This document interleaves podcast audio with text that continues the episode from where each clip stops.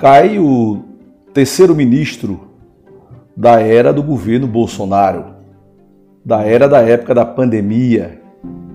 Ontem, o ministro Eduardo Pazuello, general de exército, que não entende absolutamente nada na área de saúde, mas nem por isso. Porque no governo Fernando Henrique Cardoso, nós tivemos como ministro da Saúde o senador José Serra, que também é economista, não entendia nada da área de saúde.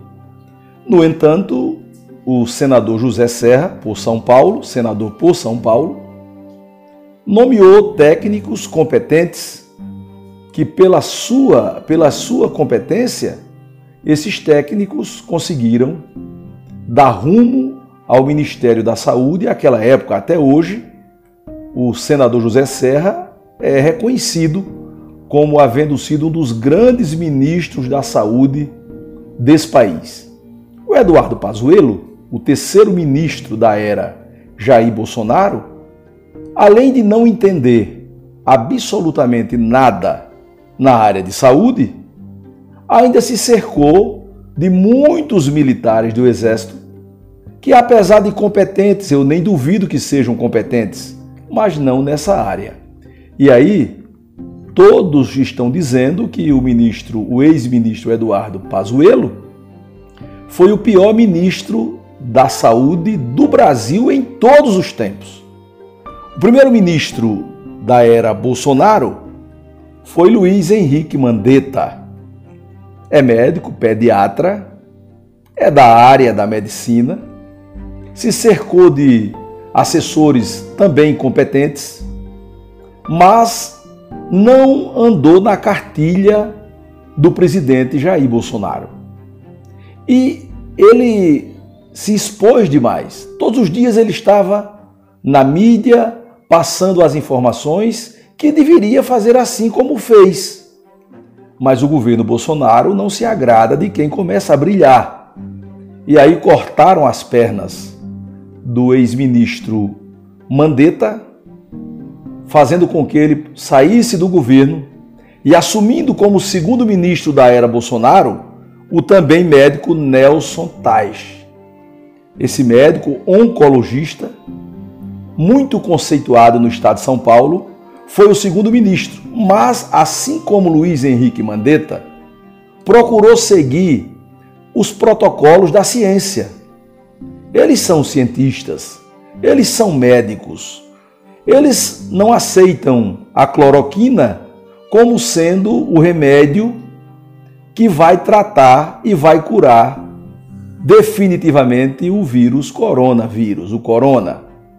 E por não andar também na cartilha de Bolsonaro, Nelson Teich caiu, perdeu o emprego, no seu lugar, assume aquele que eu falei, falei anteriormente.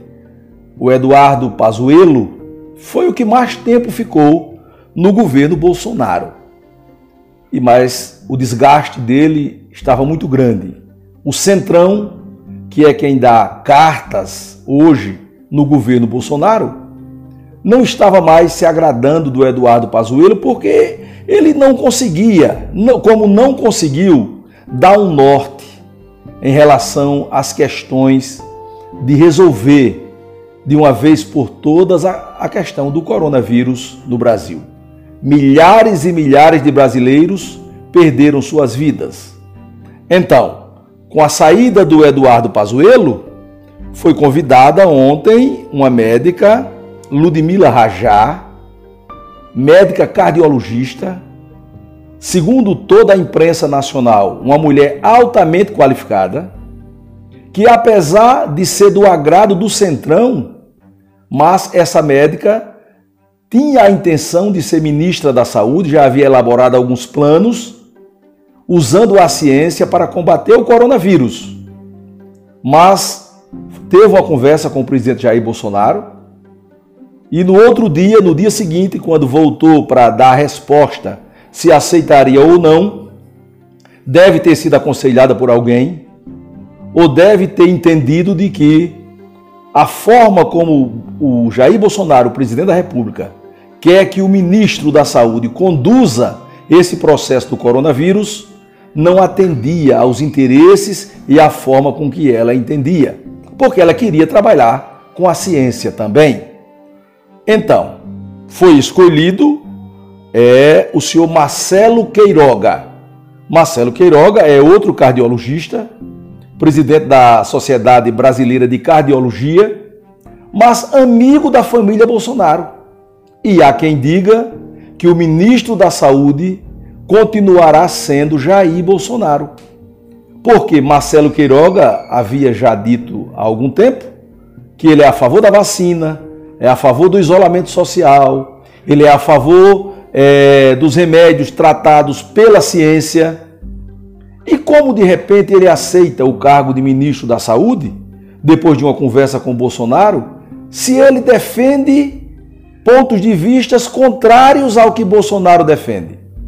Todos estão pensando, e vamos esperar para ver, que Marcelo Queiroga vai se ajustar à cartilha do ministro de fato Jair Bolsonaro. Nenhum ministro da Saúde subsistirá se bater de frente com o que entende o presidente Jair Bolsonaro.